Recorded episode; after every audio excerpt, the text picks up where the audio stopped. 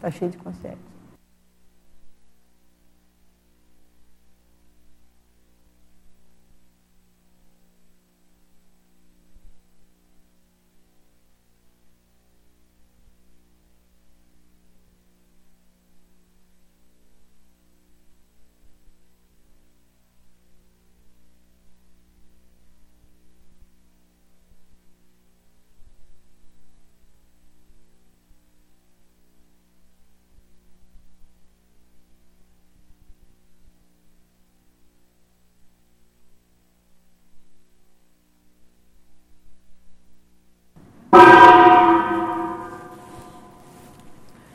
Bom dia a todos, SINS e com CIEX.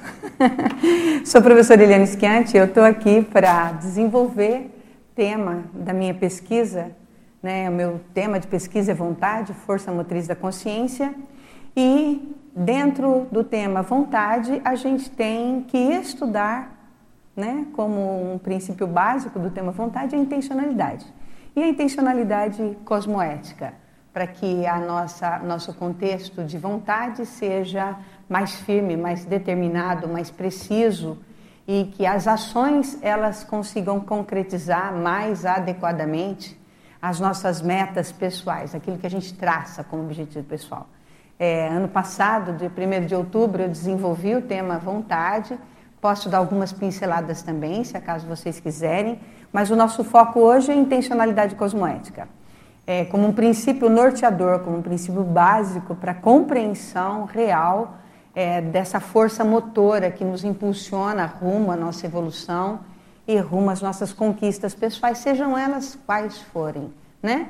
Nosso trabalho conscienciológico, desenvolvendo dentro das ciências conscienciologia e projeciologia, é justamente manter um ritmo claro de interassistência, com foco na TARES, para que a gente seja uma mini peça lúcida e para que a gente consiga desenvolver bem aí dentro da Equipex e das equipens, né, um trabalho positivo de assistência, de arrimo, de amparo às pessoas que nos cercam e às consciências extrafísicas que nos cercam.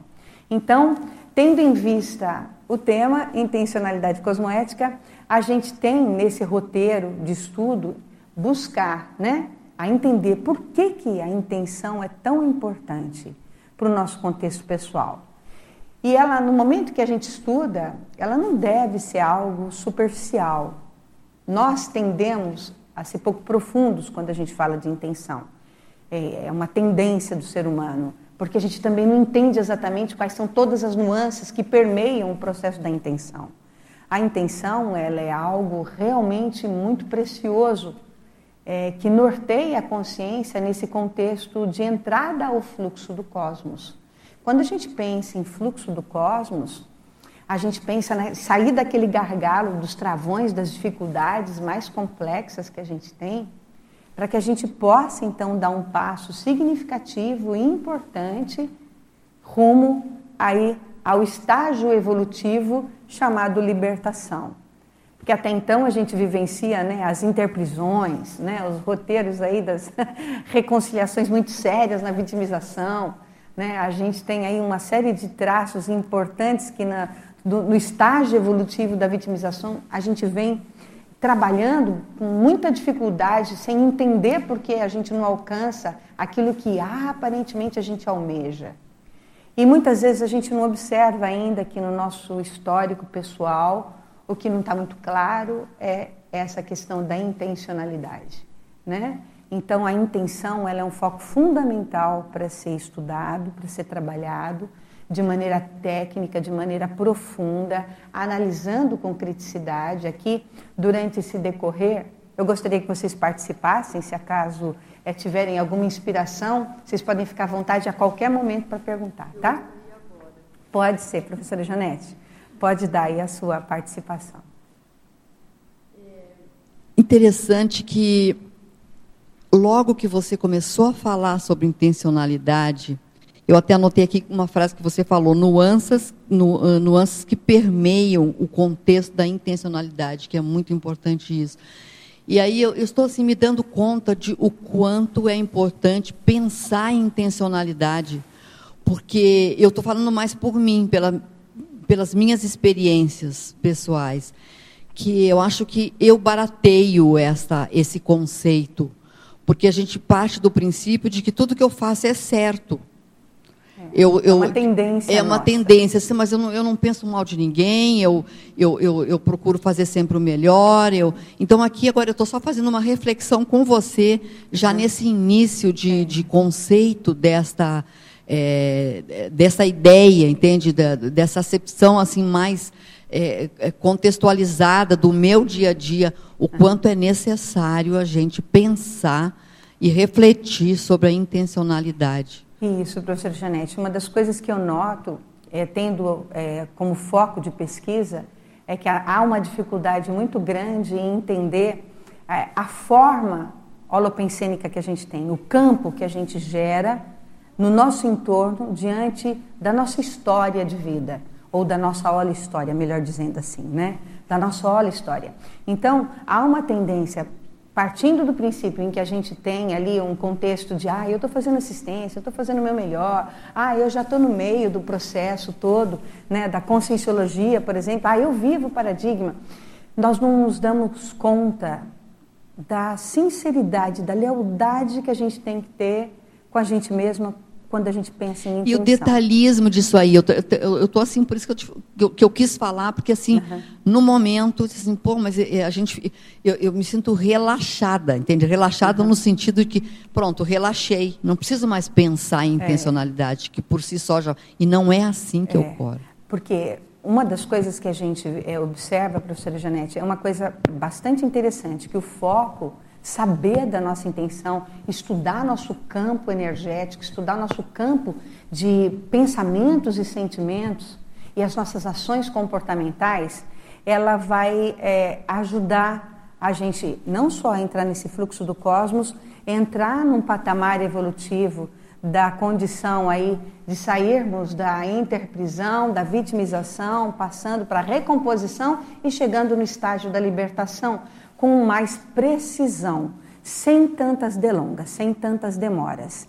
E uma das coisas que eu vi muito o professor Valdo comentando diante desses assuntos é que quanto mais nós nos empenhamos no estudo profundo da intenção, não é que fica mais fácil, pode ser que nessa vida a pessoa ainda ela está no estágio evolutivo da recomposição.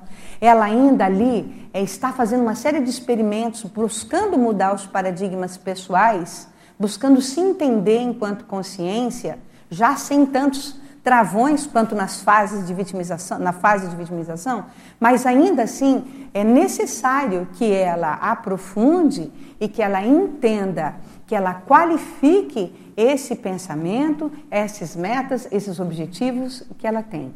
Que é assim que ela vai conseguir, às vezes, diminuir ali o tempo naquele período, naquele estágio evolutivo na qual ela se encontra.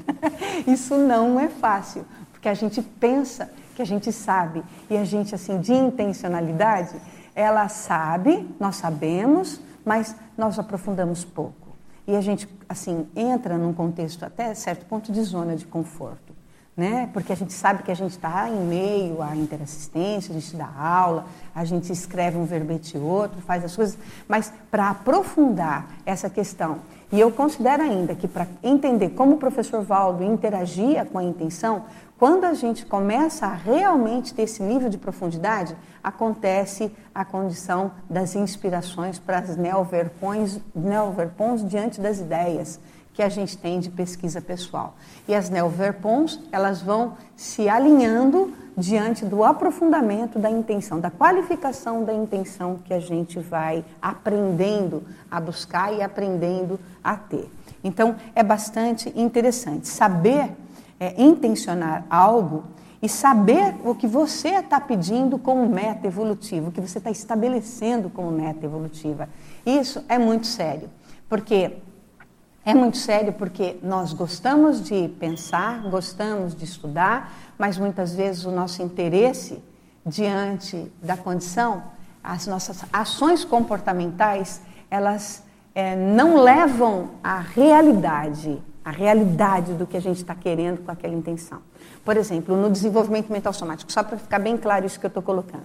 Às vezes a pessoa intenciona trabalhar com determinado tema, mas porque ela quer apresentar aquele tema e ela quer mostrar que ela sabe. E às vezes a intenção, olha só, ela quer mostrar o que ela sabe. Ela não está querendo assistir ainda. Ela está querendo só mostrar que ela sabe. A intenção que está por trás, olha só, ela ainda não é leal e real. Por isso que o professor Valdo eu acho máximo quando ele fala assim, é, a energia denuncia a pessoa. a energia, ela conta essa realidade do que permeia o nosso campo energético pessoal.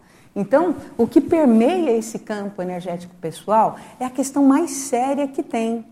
E assim, e seguir, entender essa lealdade com os pensamentos da realidade daquilo que se estabelece como meta.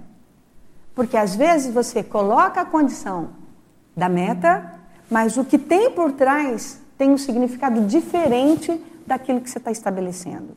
Então, quando nós entendemos melhor essa condição da nossa autopesquisa, que a gente aprofunda a nossa intraconsciencialidade e entende as nuances do que está permeando as escolhas para tomada de decisões cosmoéticas, Aí sim a gente pode limpar o processo das energias que emanam dos pensamentos e sentimentos e reverbera uma energia mais apropriada para a conquista de metas pessoais, para materialização, para concretização.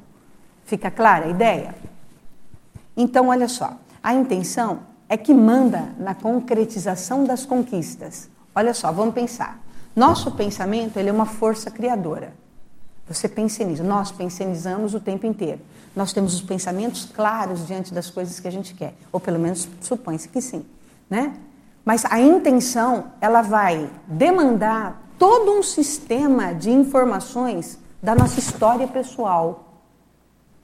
E esse contexto que fica permeando a nossa energosfera, ela que vai ditar a concretização, a materialização ou a chegada dessa meta que a gente está almejando.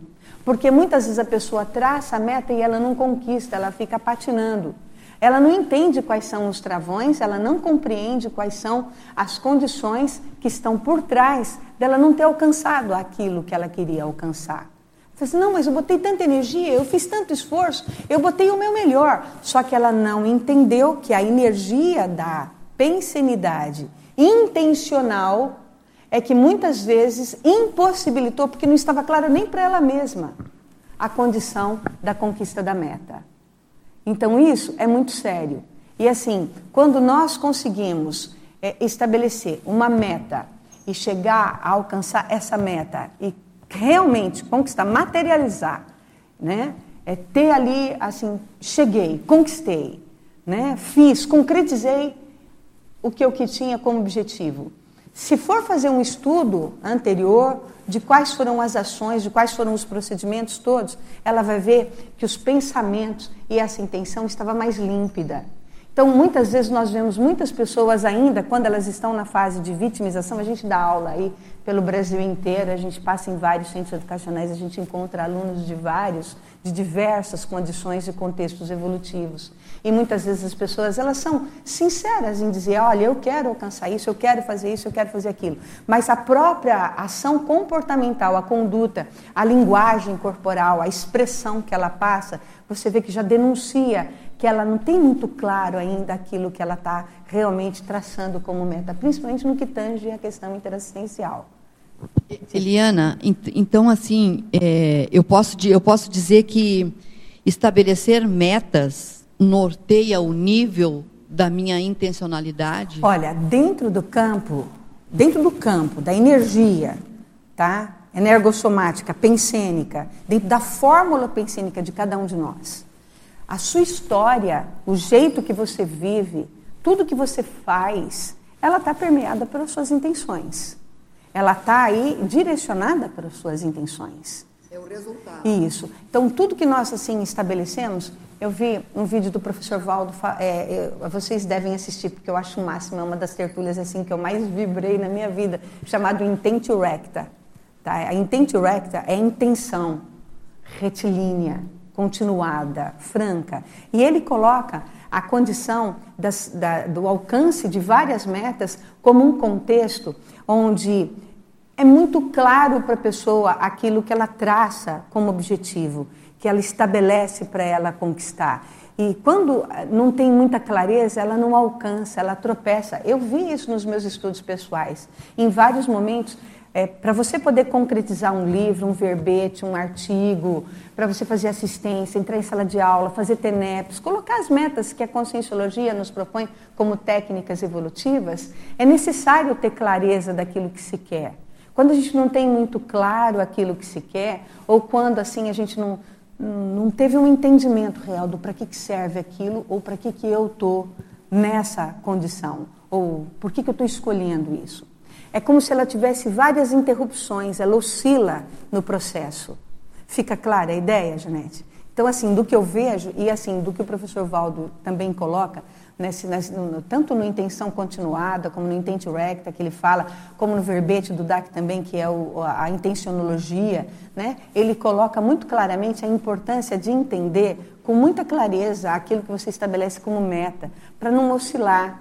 Ou não que não seja para não oscilar, porque oscilar no nosso nível evolutivo ele ainda faz parte. É para que a gente consiga entender que é, os travões, a falta de clareza ainda da condição da própria meta estabelecida, ela ainda não está muito assentada dentro de nós, ou não está muito bem compreendida dentro de nós. Então, isso é que é bacana. O estudo requer sempre muita autorreflexão.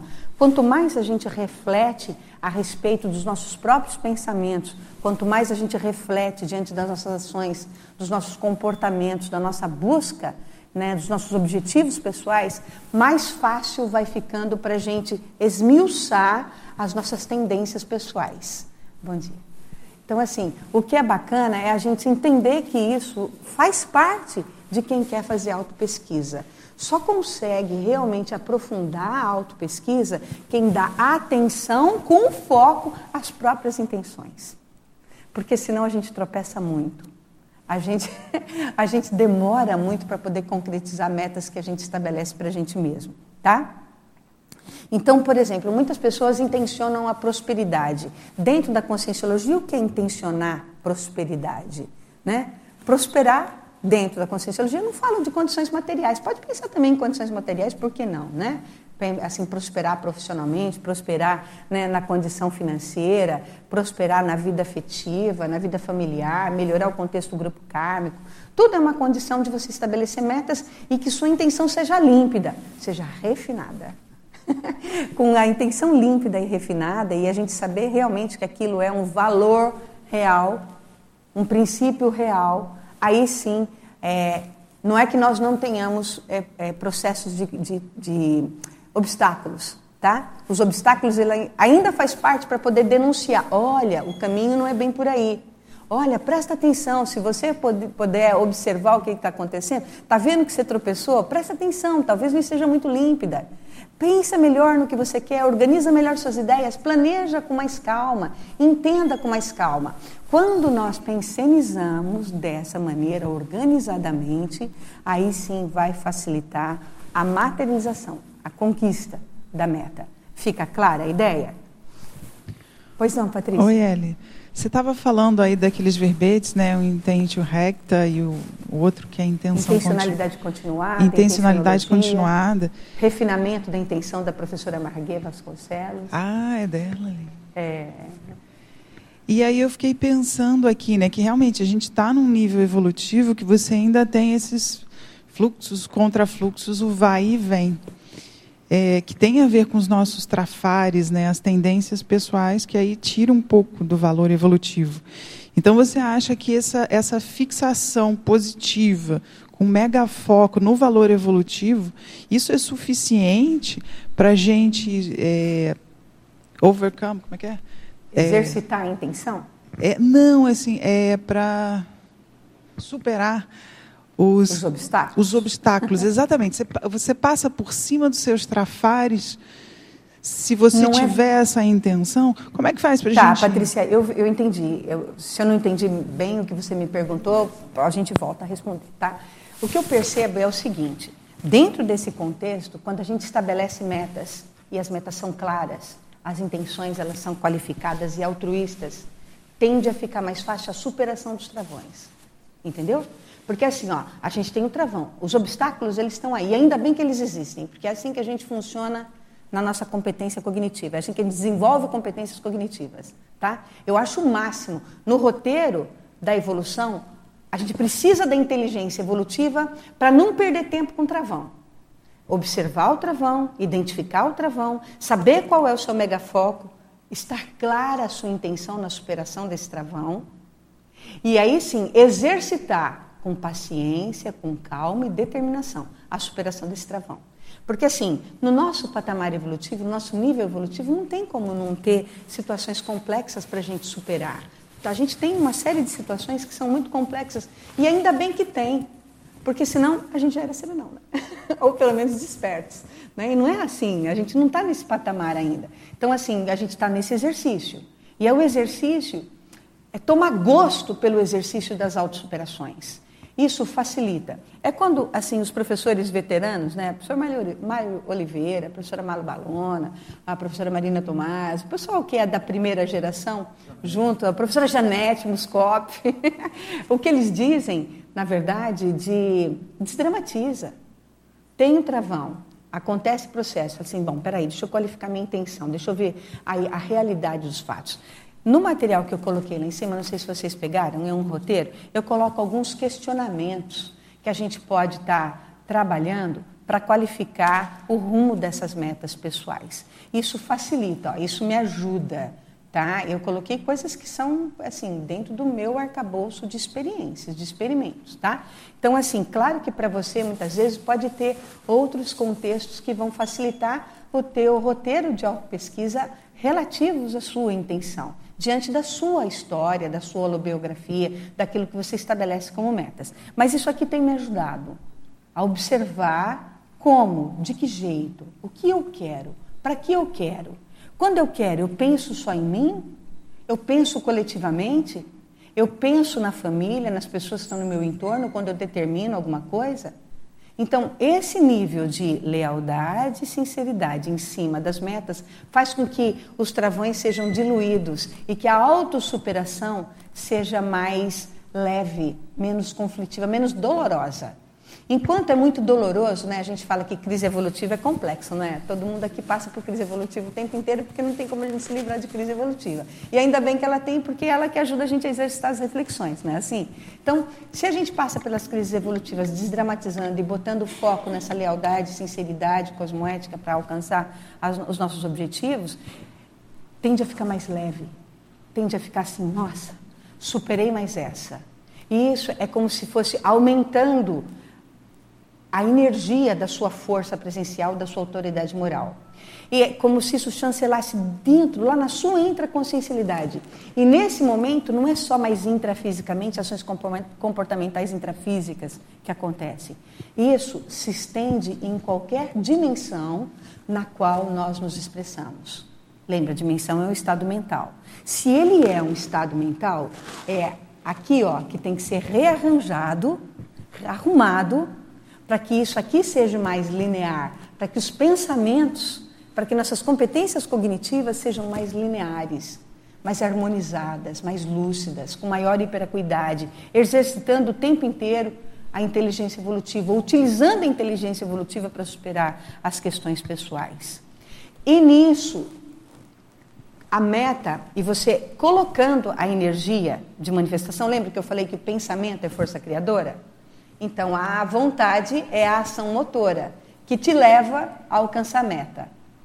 Entende? A vontade, ela é o que faz impulsionar as suas ações comportamentais, ação motora, ação motriz, para alcançar. E nisso, se a pessoa tem claro o que ela quer, ela planeja, ela organiza, ela arruma, ela reverifica, ela ressignifica as metas, ela ressignifica os objetivos, as experiências que ela tem.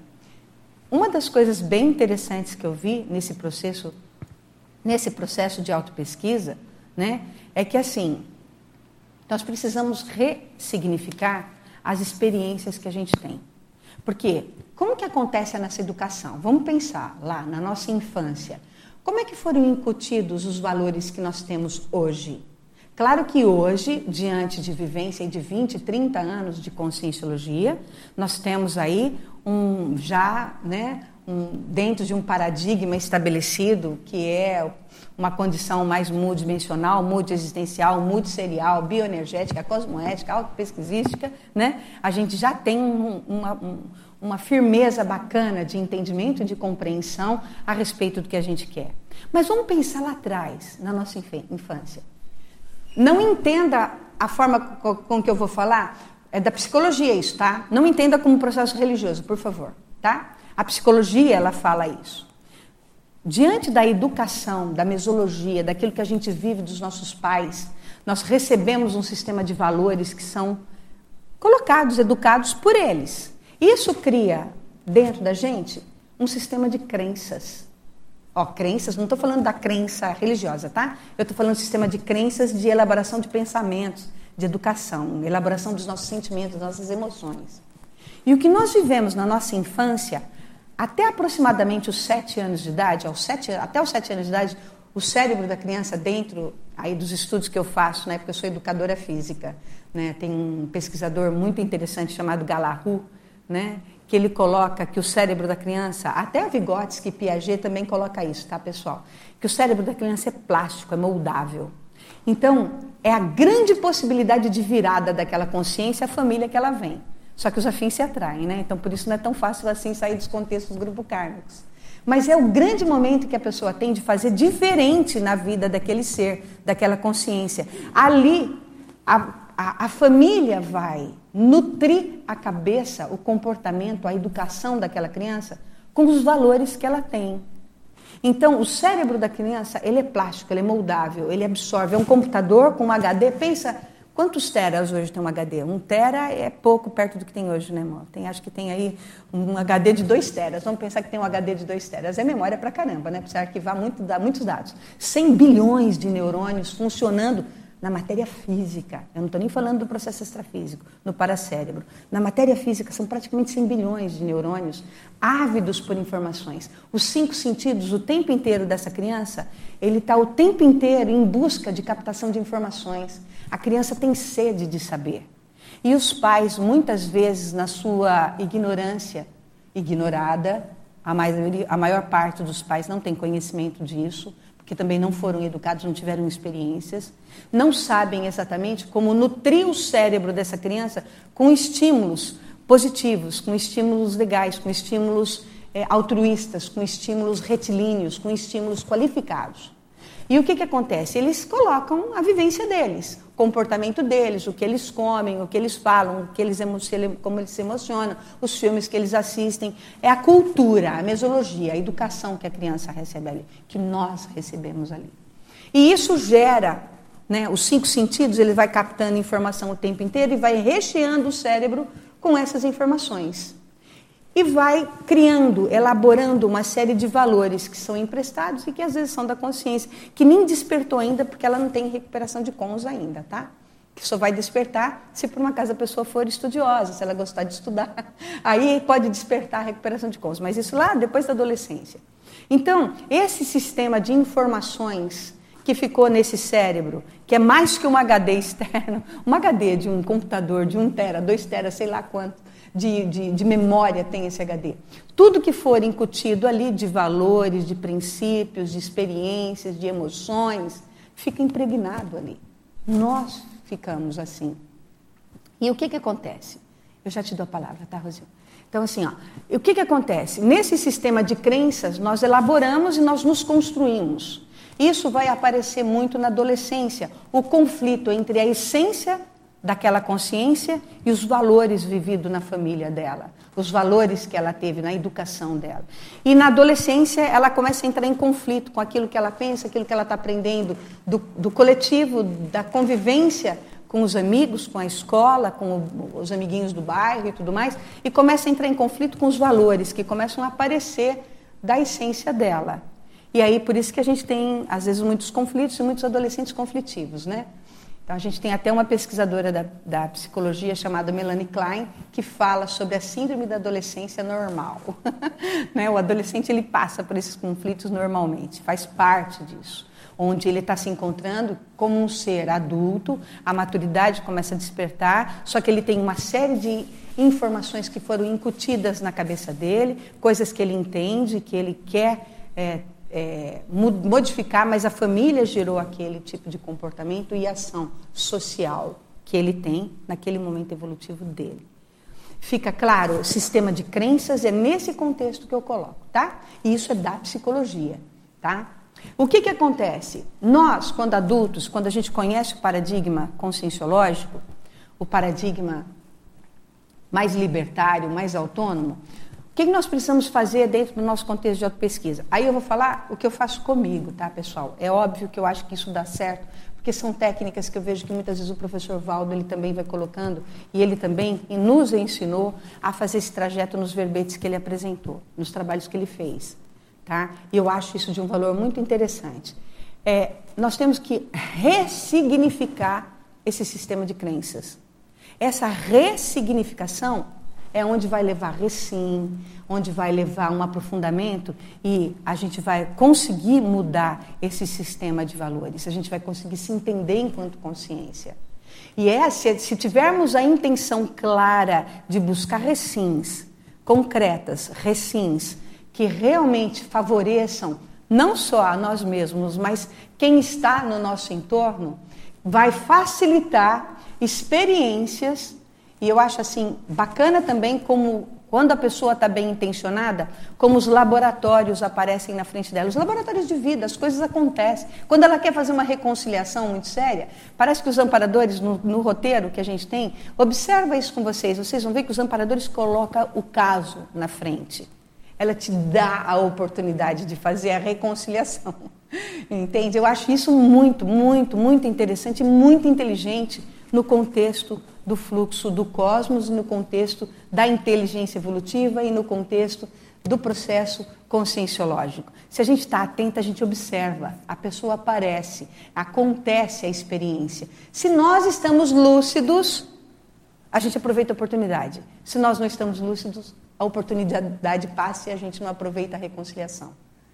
Então, quando a gente vai aprendendo a ressignificar esse sistema de crenças, esse sistema de valores, de informações estabelecidos por valores que não são bem os nossos, o da essência da consciência, aquele que a gente traz do paracérebro, sabe, aquele que vem da nossa aula história, né? A gente precisa observar isso, fazer esse autoestudo e fazer a ressignificação dessas experiências. Fica clara essa ideia? E é através dessa ressignificação que a gente vai estabelecendo uma recim, uma reciclagem intraconsciencial com qualificação da intenção e vai melhorando o campo energético pessoal, ganhando força e autoridade moral, superando com mais facilidade os travões pessoais que nós temos. Fica clara a ideia? Bacana. Rosilma, você quer falar, por favor? Pensando, Eliana, na, no outro, na outra apresentação, sobre a vontade. E aí eu estou pensando assim, hum, você pode me, me corrigir. Então, se eu não tenho claro essa intenção em relação a, a qualquer questão, eu não teria a vontade definida em relação a essas oh, questões? Rosimar, não é bem assim. O que, que acontece? Quando a gente não tem claro a intenção, e assim, a meta, você estabelece uma meta, mas a intenção ela está secundária, tá? A intenção ela não está muito clara. A energia ela denuncia, né? Por isso que o Valdo é assim, muitas vezes ele olhava para a gente, né? Ele falava que a energia é o cartão de visita gente. Porque está aí a nossa, olha história, a nossa realidade intraconsciencial, sabe? Não é que a gente é, não vai chegar à meta, mas você vai ter muito mais é, obstáculos, a gente desanima, é, a gente perde a motivação, a gente não se mantém com aquela chama do incentivo, aquela chama motivacional acesa para você conseguir e vencer as suas dificuldades pessoais. Entende? Então, assim, ó, o que eu vejo, eu vejo por mim assim, o Rodolfo sabe bem disso, eu sou uma otimista por natureza. E assim, às vezes o pessoal fala, né? Eu já, já escutei várias vezes, claro que tem sentido, claro que depois eu também fui pesquisar, que eu olho muitas coisas com óculos cor-de-rosa, meio polianismo, sabe? Mas assim, hoje eu entendi como dosificar o polianismo, tá? Com a intenção clara e otimizada para não ser ingênua. Porque no polianismo a gente tem muita ingenuidade, tá? Isso não ajuda ninguém, ingenuidade não assiste, tá? Então, assim, quando você entende que esse é um travão e que isso não está te ajudando a melhorar a assistência que você quer fazer, o ideal é fazer uma retrospectiva, analisar a qualidade da intenção para manter a chama do incentivo acesa, sabe? A condição da motivação íntima. Falar para você, no contexto, no meu pessoal. Eu sinto que eu sou otimista com as coisas. Eu olho as coisas sempre pelo melhor lado. E eu não, assim, eu acho que isso é positivo, sim. Olhar sempre pelo melhor lado. Mas espera aí, você olhou, tá tudo em ordem ali. Mas espera aí. O que, que, o que, que acontece quando você tem um olhar mais autocrítico e mais heterocrítico? Você começa a pontuar e diagnosticar a falha naquilo que você está vendo, para você também não ser ingênuo e conseguir assistir a situação. Lembra, ninguém, médico nenhum, faz uma cirurgia se ele tem medo de passar o bisturi na pessoa, não é? Então você não pode ter medo de passar o bisturi na pessoa, fazer o diagnóstico do que ela tem de problema, senão você não cura. Para fazer assistência é necessário você olhar o que tem de bom, verificar o que tem de melhor na situação, ser altruísta com isso, entender que essa sua intenção ela está qualificada no processo e buscar também fazer o diagnóstico correto da realidade. A realidade, ó, pé no chão, entende? Observando a realidade, mas com a cabeça altruísta, com o mental soma no cosmos. entende a ideia? Fica claro para você? Que assim, nós nos desmotivamos quando a intenção não está clara. Se a intenção não está clara, a gente tropeça, tropeça. Já viu como a gente faz? Muitas vezes, ai, eu já vi esse filme. Caramba, eu errei na mesma coisa e repete. Nossa, caramba, parece uma novela. De novo, o mesmo assunto. Tem um momento, Rosima, que eu acho, eu considero que a gente consegue superar isso.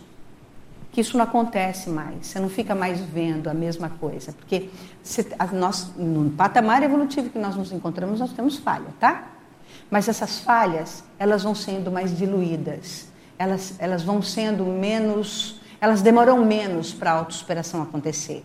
Até nós chegarmos na desperticidade, a gente tem muita coisa para poder rearranjar dentro da gente para que os conflitos não nos causem danos. Entende? O conflito não pode causar dano, ele tem que ser um elemento de reflexão. E esse elemento de reflexão a gente precisa usar a nossa sabedoria, nosso conhecimento, nossas competências cognitivas ou os atributos mentais somáticos, para a gente fazer todo um rearranjamento, um realinhamento das questões. Então, assim, para sempre, pensa, reflete. A técnica da reflexão de cinco horas eu acho o máximo. Eu não vou dizer que eu sou uma, é, é, uma praticante assídua da reflexão de, de cinco horas, mas ela ajuda enormemente. Parar, pensar, refletir. O que, que eu estou fazendo aqui? O que, que eu quero? Aonde eu errei? Por que eu errei? E não se permitir errar na mesma coisa a reflexão de cinco horas, ela faz, ela estabelece um contexto de lealdade nos princípios reais que nós temos. Fica clara a ideia, pessoal? Fica claro, Rosilma? A gente só se desmotiva quando isso não está muito claro. Entende?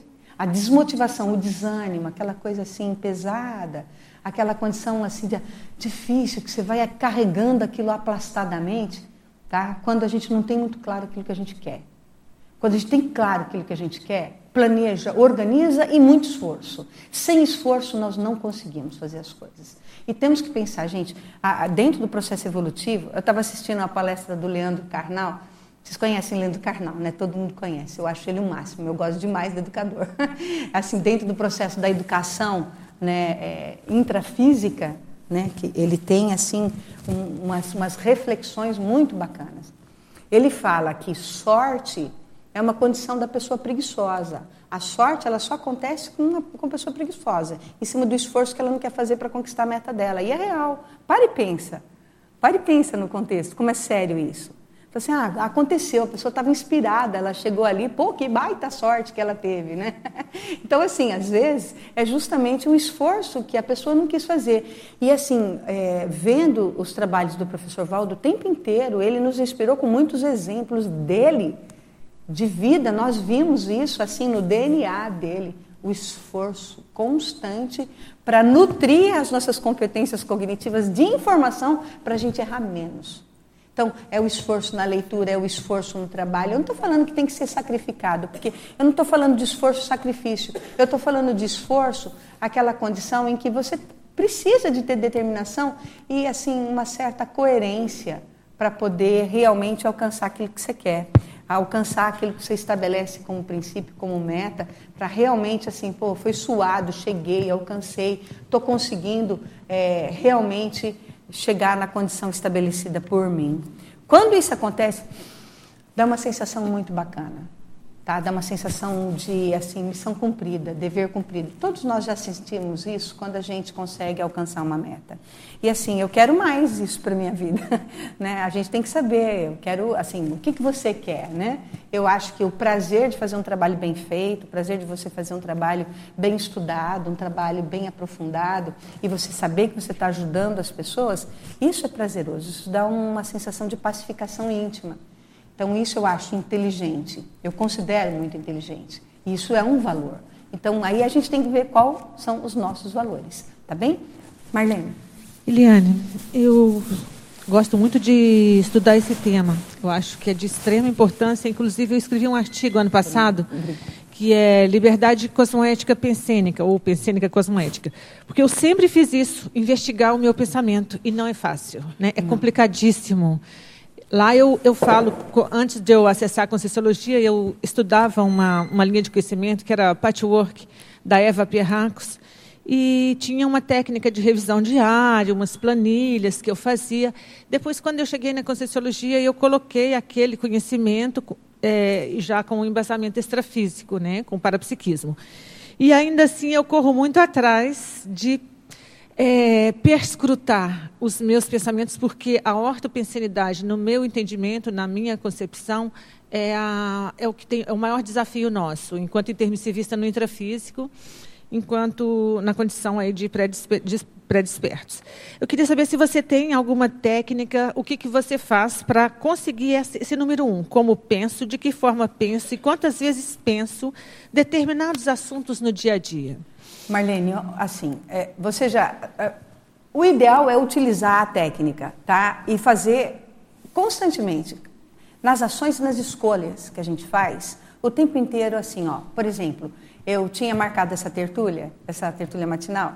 É, eu, eu, disponibilizei o tema, né? Aí, para mim, isso, há duas semanas atrás, eu disponibilizei o tema. Para mim, isso ia acontecer só em outubro, como eu fiz do ano passado, que eu já fiz a tertúlia sobre vontade, né? Força motriz da consciência. E aí, olha só, aí o pessoal, eles falam assim, Liana, surgiu uma oportunidade, só que é dia 20 de maio, isso há duas semanas atrás. Né? Aí, o que, que eu fiz? Eu tinha tudo pronto, entende? Eu, claro que eu tive que dar uma realinhada em algumas coisas. O, o Rodolfo, meu duplista aqui, meu marido, ele fez uma revisão bacana para mim nessas duas semanas. E assim, mas eu, eu parei e pensei, eu estou preparada? Eu eu consigo fazer esse trabalho agora? O que, que eu quero se eu pegar esse desafio e em duas semanas resolver isso? Quando eu estava esperando, eu fazer isso lá para outubro e novembro, o agendamento. Eu considero que em todos os acontecimentos, eu estou dando um exemplo agora, tá? Porque isso me pegou um pouco de sopetão. Mas eu pensei, não, eu tenho pronto. Esse é um tema que eu estudo há muito tempo. Ele tem mais de 18 anos o estudo da vontade. É, o, o, o trabalho sobre intencionalidade né, que eu escrevi para o congresso, que a professora Ana Luísa estava lá. Eu, eu, escrevi o artigo, vamos ver se ele passa, né? Mas eu escrevi e assim eu já tenho ele pronto. Então assim falei, por que, que eu vou retroceder? Por que, que eu não vou aceitar o desafio? Qual é a minha intenção no momento de aceitar um desafio tão em cima da hora? Aí falei, não, Helena, para e pensa. Se eu não aceitar, para mim, para mim, Marlene, eh, seria uma condição assim, não vergonhosa, mas fazer, assim, não, eu tenho pronto, está tudo em ordem, eu aceito o desafio porque eu tenho competência para resolver. Sim, aí entrou o meu otimismo, né? que assim, eu, eu, considero que eu sou uma pessoa otimista e eu gosto de aproveitar as oportunidades. Aliás, eu gosto de desafios. Né? Então, assim, dentro dos meus contextos e de experiências dentro da conscienciologia, eu estou dentro da conscienciologia desde 1989 né? Já quase 30 anos aí, quase, está chegando lá. Então, assim, ó, várias experiências que eu tive foi no desafio. E foi assim, não, muitas delas eu não tinha preparado, eu fui na cara e na coragem para ver o que, que dava, eu não tinha maturidade para fazer, mas eu fiz, experimentei, escaldou, melhorou meu, meu, meu, meu DNA, Mas, melhorou Eliana. ali a minha, minha, minha, meu estofo energético, minha sustentabilidade. Então eu falei assim, não, se eu já aceitei coisas que são complexas, por que, que eu, complexas, por que, que eu não vou aceitar de trabalhar com isso uhum. agora? Uhum. Tá. Você entende? É a, é a forma de pensionizar sobre o assunto. Eu compreendo a questão da, da intencionalidade e o seu veteranismo é inquestionável. Eu acabei de, a hora que eu cheguei, eu até compartilhei com os colegas, falei, eu sou muito, a Eliana é uma inspiração para mim, desde o ECP3, que eu estava lá no Rio de Janeiro e tinha mais de 200 pessoas. A Eliana não era nem a professora escalada, ela saiu lá do fundinho, sem microfone e deu uma tremenda aula de paradigma consciencial, as pessoas todas atentas. Então, assim, desde aquela época eu sou Obrigada, uma, é, você é uma inspiração. O que eu estou falando não é tanto quanto a intenção. Pelo menos o item 1 eu uhum. vi como um, um rastreamento pensênico. Não sei se aí é por causa da minha pesquisa, porque eu pesquiso uhum. isso. Rastrear os pensênios para a gente não chegar a um ponto de não ter que fiscalizar os pensênios. Porque eu consigo, se você falar, Marlene, eu desafio você ficar um dia sem pensar mal. Eu fico. Só que eu vou ter que ficar o tempo todo é, Mas, me fiscalizando. É. E eu, a minha tese que eu defendo no, nesse artigo é justamente quando é que a gente vai ter essa forma de pensar sem eu ter que ficar gastando energia me fiscalizando. Porque se eu me fiscalizar, eu prometo para você Mas, que eu Marlene, fico. deixa eu te colocar uma coisa. Isso, inicialmente, ela parece difícil, complicada e pesada. Mas, olha só, isso tem que sair na diurese, com perdão da expressão. Entende? Ela tem que passar a ser, para a gente, uma condição de hábito. Ela tem que ser habitual. O que eu vejo, o que eu noto, assim, ó, como eu penso, o que eu penso, de que forma eu penso, quantas vezes eu penso no dia, determinado assunto. Por exemplo, Uniamérica. Dar aula na Uniamérica, os meus acadêmicos, eu tenho mais que 200 acadêmicos todo semestre para trabalhar e, eu, e toma muito tempo. Meu aula pensene é de educador, eu estou o tempo inteiro pensionizando Uniamérica, porque eu tenho que dar aula, preparar aula, Sim. fazer roteiro de prova. Fazer... Então, quanto tempo eu tomo, eu tenho pensionizando no processo educacional. Entende? Quando eu observei o quanto a Uniamérica, ela não é que toma meu tempo, porque eu faço, gente, assim, para mim, a educação é meu veio proexológico, tá? A educação, eu, assim, trabalhar dentro da conscienciologia, eu dou aula tem 26, 27 anos. Dou aula de, desde 1994, de, de aula de conscienciologia, tá? E assim, e na Uniamérica eu estou desde 2005 dando aula. E já dava aula anteriormente. Aliás, eu dou aula desde os 13 anos de idade. Então, o roteiro veio para o exológico é a educação. Então, no meu processo de maior tempo pensionizando em algo é a educação. Então, isso está na minha fórmula pensênica. Tá, mas dentro dessa forma, o que eu quero é um pouquinho mais além, porque quanto às nossas atividades e a nossa manifestação, né, que a gente tem nossa família, o nosso cachorrinho para levar para passear, o nosso trabalho, o nosso voluntariado, nós temos mil atividades, nosso é, tudo. Eu quero saber o seguinte: aquele momento que você não tem nenhuma atividade e que vem um látero pensene ou tipo assim, uma crítica. Você está vendo alguém passar no condomínio com um cachorrinho sem um saquinho, aí você tem que refrear, porque se, senão o pensamento vai na frente. Putz, eu moro no condomínio que as pessoas não levam, é. não tiram o cocôzinho do cachorrinho. É. Então, assim, antes de chegar a esse pensamento, como fazer? Ah, mas é Marlene, isso é muito difícil. Esse é o desafio. Porque eu também pensei nisso assim. É, é mais no difícil, é mais difícil. Marlene, no patamar evolutivo que a gente está, eu acho que essa isso não pode ser algo sofrível. Mas a gente precisa estar atento aos comportamentos mentais. Entende? A gente precisa ter lucidez com atenção, é uma questão de inteligência evolutiva. Eu não refreio o pensamento, eu penso nisso, eu deixo o pensamento acontecer. Mas se eu sinto, se eu percebo que ele está é, com uma heterocrítica inadequada, corrompida, espúria, ou é porque eu estou muito chateada, com raiva é difícil pensar bem, né? Quando você fica com raiva de qualquer coisa, é muito complicado dizer, ah, peraí, deixa eu organizar meus pensamentos. é muito complexo. No nosso nível evolutivo é complexo. Mas eu considero sim que isso precisa se tornar um hábito. Você vai olhar com um olhar heterocrítico. Mas aquilo não pode carregar na energia para chegar a prejudicar a pessoa. Entende? Quando a gente carrega na energia, a gente faz uma heterocrítica sem lucidez. Imagina, um tenepsista de 5 anos de experiência já, ele tem um potencial de energia enorme, que ele não dá conta. A gente ainda, falta muito para a gente entender o quanto esse potencial energético, ele funciona. E se a gente não está, não é vigiando os pensamentos e nem se policiando.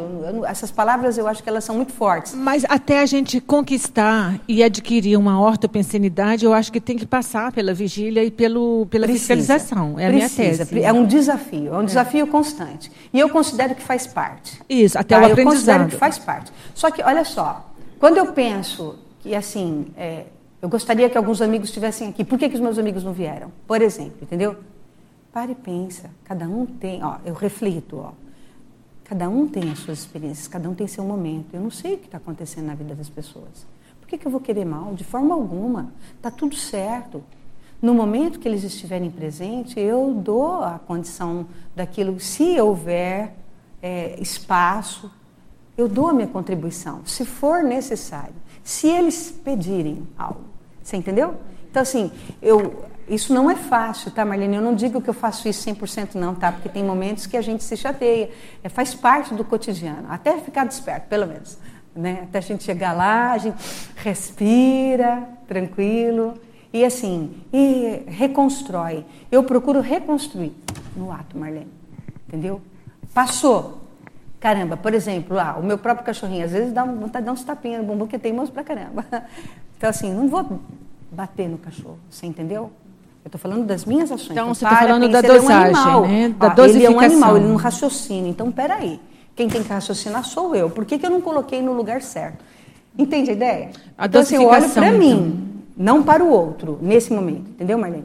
Uhum. Diga. Okay. Não, é a dosificação, então, né? É, pensar é. com heterocrítica, porque é impossível você ver uma coisa errada e não pensar que aquilo está errado. No entanto, ter a consciência de que não pode é, prejudicar a pessoa energeticamente, no Sim, sentido de que ela está errando. É, é, ver, então, com não uma jogar certa... energia contra, uhum. entendeu? Quando a gente penseniza de maneira desorganizada, com raiva, qualquer coisa. Mas eu não falo com raiva. Gente, eu... não teria precisa de um ano, não teria precisa de dois anos. Ele já tem um fulcro de energia, de trabalho ali, de atendimento enorme. Se ele ficar com raiva, ele bate, assim, ó, abriu espaço com mental para assédio.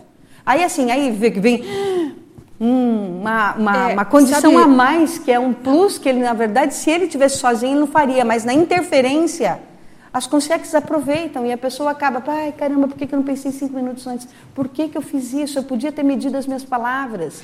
É, Eliana, é muito legal. Eu estou me abrindo aqui com você porque eu conheço muito você e sei do seu abertismo para a gente fazer um debate mais profundo. Legal, bacana, né? Senão é bom, eu não faria esse tipo de abordagem. Estou aqui monopolizando. Por favor. Mas por que, que eu falo da questão da vigília é, e da. Vigília é um nome meio assim, né?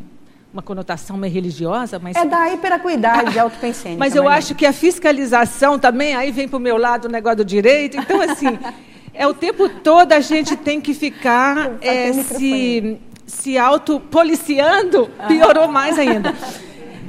Por que, Eliana, que eu falo isso? Porque uhum. eu acho que boa parte das pessoas é, não estão é, conscientes do quanto elas pensionizam negativo. Às vezes a pessoa chega perto da gente, te elogia assim até a terceira geração e no entanto as energias são horríveis. Você vê que é, não é verdadeiro, é, que não a é energia, Marlene, nem um é o cartão pouco, de visita é, real. E fica chato porque como é que você vai fazer? Você não pode falar com a pessoa e mesmo num grupo interpares, de, né, que a gente uhum. trabalha energia, a gente fala em parapsiquia, a gente fala em cosmoética, a gente fala em assistência, Marlene, a gente fala em internet. Então é complicado, momento, por isso que eu estou trazendo esse assunto tá. à baila. Tá? É, só para contribuir, Marlene, assim, que eu acho que bem importante isso que, que tu fala, Sim. e caminho tu, né, que eu estou agora aqui em Foz e o tu está pegando, quando eu digo tu, eu pá, é, gaúcho, né? Uhum. Mas você, né, trazendo isso, o que, que eu pego para mim? Que a gente olha o que está acontecendo ali e a gente traz para um julgamento. E, na verdade, que quando acontece isso comigo, o que, que eu faço? Bom, a pessoa deixou o cachorrinho fazer cocô ali. Tá, isso é uma questão dela, ela vai ter que dar conta disso. Mas por que, que isso me incomoda, me incomoda de uma forma que eu tenho uh, uh, que trabalhar energeticamente, me policiar para que isso não, não oh, tome uma é emoção maior? Como né? é seu nome? Aide. Aide. Ah, Aide. Aide. O que, que a gente faz com isso, num momento como esse? Pessoal, a técnica básica ensinada pelo professor Valdo o ano inteiro, a vida inteira, séculos de cloro. EV, faz o EV. Trabalha com EV. Para, reflete, pense, dá-lhe um EV. Limpa energia para a intrusão pensênica não, não entrar como cunha mental, entendeu? Eu entendo que, que o EV vai me ajudar nesse sentido de limpar a, a, a questão energética, mas eu fico pensando o, o, a, na construção do meu pensene. Eu tenho que pensar por que, que aquilo me incomoda Isso, e estudar claro, aquilo claro, e, e, aprofundar claro. né, nesse sim, sentido. Sim, sim, sim. E assim, ó, eu considero que a, na autopesquisa, essas observações, gente, a gente fala assim, né, é, pensando grande no processo é, interativo com todas as consciências, e essa, esses detalhes que a Marlene trouxe, a ID trouxeram agora, gente, isso é o que a gente vive, é a nossa realidade. Não adianta a gente querer estabelecer uma meta lá, pá, chegar a ser evoluciólogo sem passar por essas minúcias de interferências que a gente vive o tempo inteiro. Então, isso é vida, isso é vida real. E é na vida real que a gente tem que aprender a utilizar os atributos mentais somáticos, a inteligência evolutiva para ressignificar aquela condição. É nesse momento. E esse exercício ele é muito bacana. Esse exercício é que constrói a autoridade moral, a força presencial. Você quer falar, não? Marlene, esse exercício, né, Marlene, da gente ficar o tempo todo verificando a gente mesmo, eu acho, essa, essa, essa pensanização. Mas, além disso, essa, essa busca, esse exercício de uma pensionização mais sadia e do que você coloca, professora Eliana, aqui, você logo verifica na sua energosfera quando você começa a pensionizar negativamente. Além disso, a intenção é algo, como a professora Janete colocou, que não pode ser banalizado, é além da pensionização. Ela é adjacente a, a a pensionização, e que verifica o que nós queremos fazer ou nos manifestamos através daquele, pensene e das nossas metas. Você pode entrar mais na, na questão da intenção por si e como qualificar ela, além da pensionização. Uma coisa é o hábito da pensionização e de verificar. Outra questão é como que a gente pode avaliar e, e não ter problema com avaliar isso, o hábito de avaliar a sua intenção. Como, como fazer isso? Bom, vamos lá. Depois eu passo a palavra para Ana Luísa, tá? Já foi, Ana? Tá, tá bom. Olha só, o que eu percebo que é importante ser feito para melhorar e qualificar a intencionalidade é mude o pensamento criando alternativas para aquilo que você escolhe. E, e pessoal, dá a impressão que assim, não, isso é difícil. Ele é difícil porque a gente não tem muito foco, a gente vive o contexto do cotidiano sem muito foco. Se a gente tem foco estabelecido, olha só, nós aqui nessa vida, todos nós aqui, não tem uma pessoa aqui que eu considero que não, não vai chegar à desperticidade se quiser. A gente vai chegar à desperticidade se quiser. Só que tem que ter o foco. E o que precisa para isso? Traçar um plano de ação. Então, olha só. Criar alternativa futura para si mesmo. Então, quando você cria alternativa futura para si mesmo, você começa a dar uma ordem na casa mental. E eu acho de uma sabedoria incrível quando o professor Valdo fala da mental somática, que é só o estudo, estudo, leitura, leitura, estudo, autopesquisa, que ajuda na retilinearidade autopensênica. Para a gente chegar nessa retilinearidade, retilinearidade autopensênica, é necessário leitura, leitura, leitura. E eu vejo o quanto eu falho nisso. Por quê? No momento em que você tem que pegar um livro e ler, olha só, gente, eu sou da psicomotricidade, tá? Não é por nada não, mas eu passei dentro do ginásio de esporte quase 30 anos da minha vida. então eu sou muito do movimento. E sentar e ler e acalmar e pegar os tratados que nós temos, é, eu já li muita coisa da conscienciologia, mas não com a assiduidade necessária e pedida pelo professor Valdo, ou instruída pelo professor Valdo. E aí sim você vê que quanto mais a gente lê, mais a gente dá ordem na casa mental. Então não dá para fazer vista grossa com leitura. É necessário fazer leitura para melhorar a retilinearidade autopensênica. E fazendo isso, organizando a casa mental, fica mais fácil de entender quais são as intenções. Quando está tudo muito saltuário, já viu como nosso pensamento é saltuário? O meu ainda é. Não sei o de vocês. Ora, por exemplo, assim, eu vou no supermercado, eu olho o que eu quero comprar. Ora, tem uma pessoa que passa, ora alguém pergunta, ora eu vejo se eu tenho dinheiro na carteira, se eu trouxe cartão. Ora, aí, eu tenho que passar no posto, pegar gasolina? Não, aí, eu não tenho que fazer o trabalho na faculdade, não fiz a prova. O pensamento fica uma borbulha na cabeça dele, já viram? Como funciona? Não... e a gente fica. Aí, Marlene, olha só, é muito séria essa questão da organização da casa mental com a leitura, o estudo, o debate, a organização. Uma coisa que me ajuda, eu não abro mão, e o Rodolfo sabe bem disso, porque eu sempre falo muito com ele sobre isso, eu não abro mão de sala de aula. A sala de aula, para mim, ela é, ela é o livro vivido. Entende a minha ideia? Essa é a minha experiência, tá, pessoal? Ela é o livro vivido. Ela é o livro vivido. Por quê? Porque eu reflito, eu tenho que pensar, eu tenho que organizar meus pensamentos. Isso me ajuda demais a sala de aula. Tanto a sala de aula conscienciológica quanto a sala de aula. Para mim, isso é um prazer, é gostoso, é agradável. Quando eu dou aula na América, não é um peso. Para mim, isso é gostoso, é prazeroso estar ali com os jovens. Né? Minha, minha turma ainda, a turma que eu trabalho, é de 17, eles recém saem do ensino médio. É, vai que todo mundo para educação física que acha que a educação física é recreativa. Ela não é recreativa, tá, pessoal? Ela é dura, ela é séria, ela tem fisiologia, ela tem anatomia, ela tem psicologia do esporte, tem que entender a cabeça das pessoas, tem que entender o tripé: cognição, afetivo e o motor, sociabilização, tudo isso tem muito conteúdo para você trabalhar e estudar. Então, coitadinhos, os que pensam que vão lá para brincar, já era. Vai ter que estudar muito. E só que isso é, é prazeroso. Eu não faço isso com esforço. Eu faço isso desde os meus 13 anos de idade, não aula em universidade, né? Mas dar aula desde os 13 anos de idade. Por isso que eu falo que é meu veio proexológico. Então, chega um momento que assim, você exercitando aquilo constantemente e fazendo a sua mente fluir organizadamente, fica mais fácil identificar os padrões intencionais. Os padrões intencionais, eles eles são variados, não é um único jeito que a gente organiza nossas intenções, tá, pessoal? Então, assim, ora a gente carrega nas tintas, ora é menos, ora você estabelece uma meta mais concreta, ora ela está meia boca. Então, o que precisa é dar ordem na casa mental. Ordem na casa mental é com estudo, é com concentração. Eu tenho uma técnica que eu gostaria de passar para vocês, vocês verificam aí o que vocês, é, como vocês se dão com ela. Depois me dá o feedback, por favor. que eu passo isso no meu CAP, no curso de aprofundamento do autoparapsiquismo, que eu trabalho com o aprofundamento na questão da vontade. A técnica é: pega um cronômetro, senta quietinho na sua sala de TENEPS, bem quietinho, não é reflexão de cinco horas, tá? Pega um tema que você gosta, que te estimula, que te dê prazer em pensar. E cronometra quanto tempo você consegue se manter pensando nisso. Na, só naquele tema. E quantas variáveis daquele tema você consegue pensionizar pensar, sentir, se entrega para o momento. Na hora que você sentir que você disper, dispersou, você tem que desligar o cronômetro.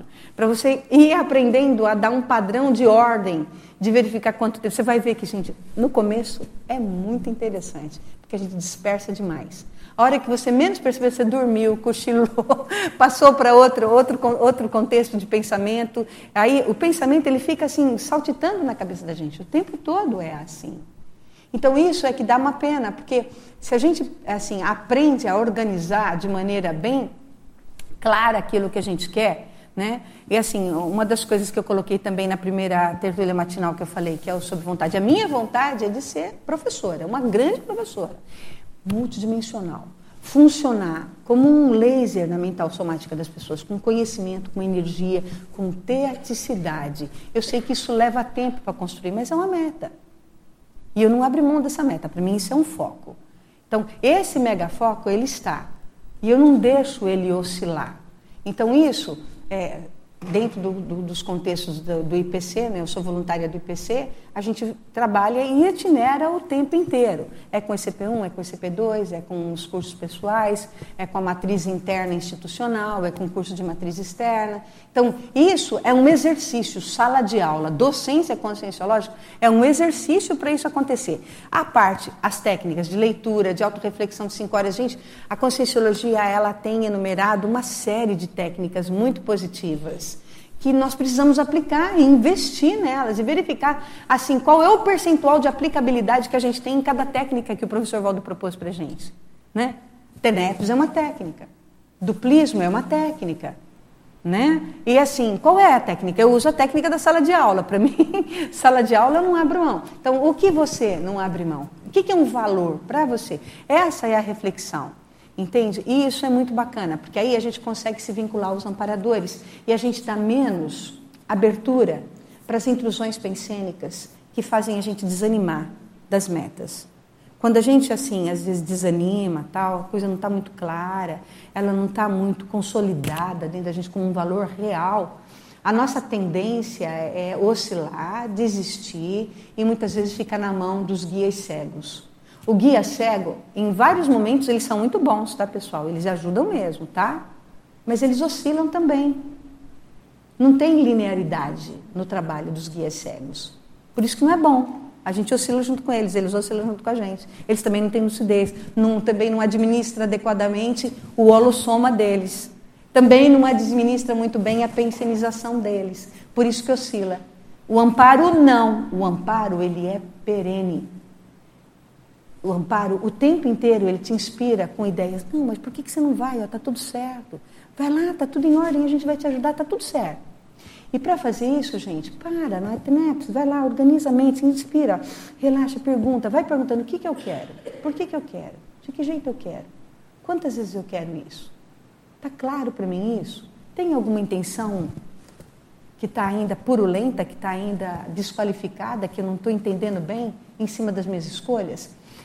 Se a gente vai refletindo, organizando a nossa casa mental, chega um momento que as coisas fluem, elas vão e assim, você vê não obstáculos, mas você vê o exercício que você precisa para você crescer. Entende a ideia? É o exercício que você precisa, não é o que você quer. Eu não sei se eu me faço clara quando eu digo isso. Tá? Então, assim, muitas vezes você estabelece uma meta, mas essa meta você precisa de desenvolver determinadas nuances intelectivas, intelectuais, cognitivas antes. Aí, na hora que você decanta essas necessidades que elas fazem parte do teu contexto, aí as coisas fluem com mais precisão. Ficou clara a ideia? Professora Marquês, você quer colocar? Eu queria fazer um comentário, porque eu estudo esse tema também, né? tanto que eu escrevi o verbete, refinamento da intencionalidade, e eu tenho um curso que chama Uso Cosmoético das Energias. Então, quando a gente começa, aí é a minha visão, tá? Eu comecei a estudar mais é o processo psicossomático, o processo do psicossoma, porque eu acho que ele é que é a nossa puxada de tapete.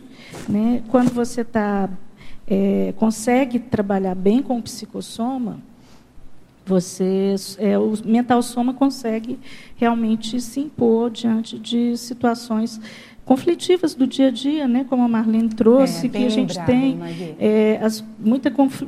Isso é natural. No nosso nível, assim, sempre a gente uhum. vai ter uhum. algum nível de conflito ainda. Né?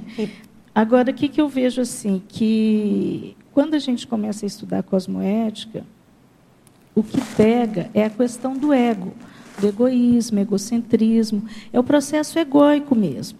Então, quando a gente pensa, por exemplo, assim, eu vou pegar o exemplo da Marlene, ah, a pessoa é, deixou lá o cocôzinho, não levou sacola. Na realidade, o que eu vejo por trás de uma intenção dessa, quando eu, se eu pensei nisso assim, é porque é, que aquela pessoa tem que fazer o que eu penso. Esse é o primeiro ponto. Né? Uhum. Né? Então, assim, é respeitar a, o jeito do outro pensar.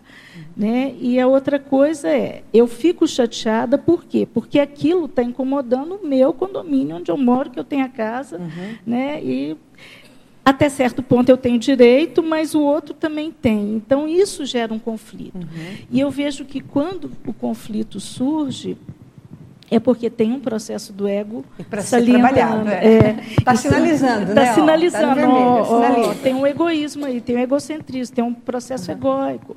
O psicossoma está falando mais uhum. que o mental soma. Uhum. Então, quando a gente faz essa reflexão, assim, a gente se pega em cima do lance e consegue fazer essa reflexão, às vezes a gente consegue requalificar a nossa intenção. Isso. Aí você consegue ver até se vale a pena fazer uma abordagem para outra pessoa ou não. Mas tem coisa que é omissão deficitária, tem coisa que é omissão superavitária. Aí você vai pesando as coisas. Uhum. E isso tudo foca é cosmoética. Então, quando você pensa isso. muito no processo que, da cosmoética... Marguê, uma coisa que você me lembrou bem agora, na sua fala é assim, tem um verbete chamado vontade ternária. Todo mundo tem que ler, tá? a lição de casa. Já estou passando a lição de casa aí. Olha só. Essa vontade ternária, Terezinha, já te dou a palavra, tá? No Vontade Ternária, ele destrincha como a gente utiliza, é, como a gente gerencia, como a gente faz o autogoverno dos veículos de manifestação em cima daquilo que a gente almeja. É muito bacana, porque ele direciona adequadamente o autogerenciamento em cima das emoções, em cima do contexto aí da, da qualidade de saúde que a gente tem com o nosso soma. Ele, ele, ele fala de como você consegue fazer essa administração dos veículos de manifestação da consciência.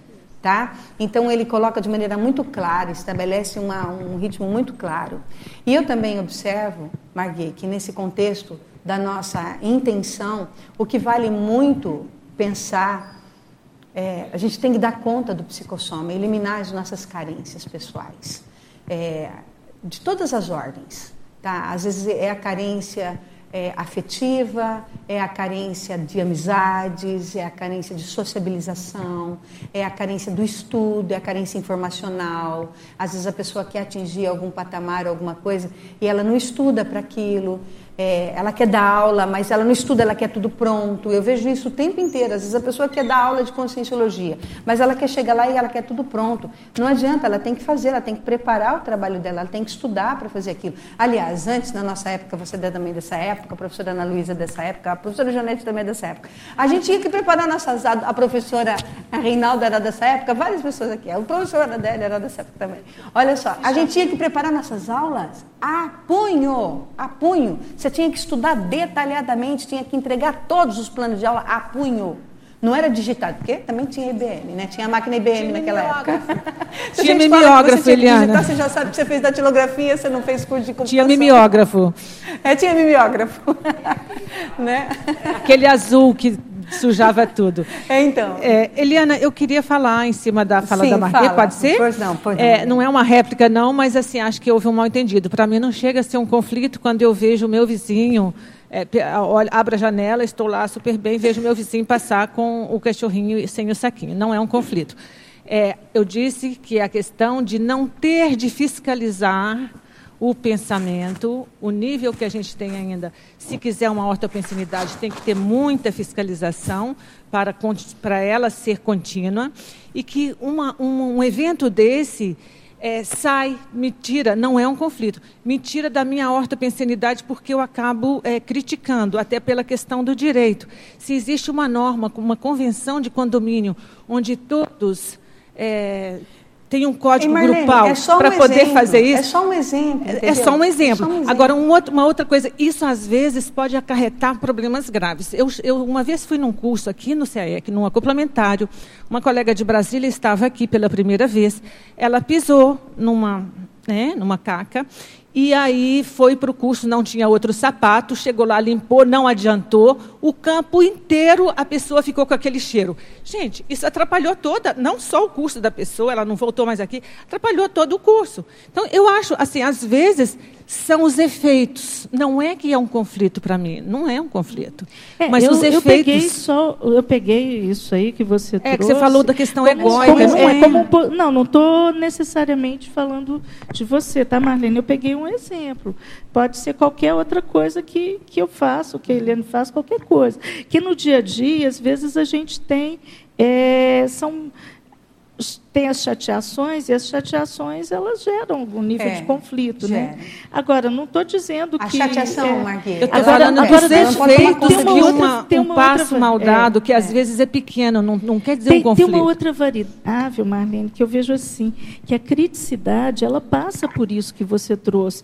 Você em algum momento você vai falar assim, a pessoa está deixando ali. Só que você, a, a questão do sobrepairamento, está deixando, você está vendo, isso aí, isso aí é inevitável, Marlene, você está vendo o que está acontecendo. Ou a pessoa está Então isso não é você, pensar mal tempo, da pessoa, você está vendo um fato. A pessoa não saiu com a sacolinha e está ali com o cachorrinho passou, isso é um fato. Isso aí não é um pensar mal. O pensar mal é, poxa, aquela pessoa de novo deixando, aí sim, aí você você gerou. Porque o, o diagnóstico é, ele tem que ter, né? É, mas no, tem que ser, tem que no nosso caso específico, dos fatos. É. Sim, não, tem coisas muito. Eu não vou é, adentrar aqui para não, não monopolizar com um tema tão, isso, tão um vil e com um negócio, uma aula falando de cosmoética, mas a, a gente tem que pegar as coisas pequenas mesmo, porque às vezes é. é o que eu falei na minha aula de semana passada. A gente fala de ideias tão avançadas que a gente começa a filosofar.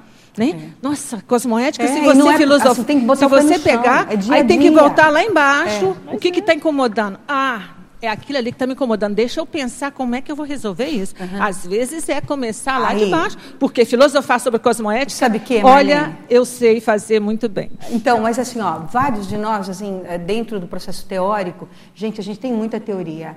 Não é por nada não, mas olha isso aqui tudo. A gente, quem lê isso aqui tudo, ó, tem uma, uma baita de um conhecimento teórico incrível. A questão é a prática, como é que a gente pratica essas questões.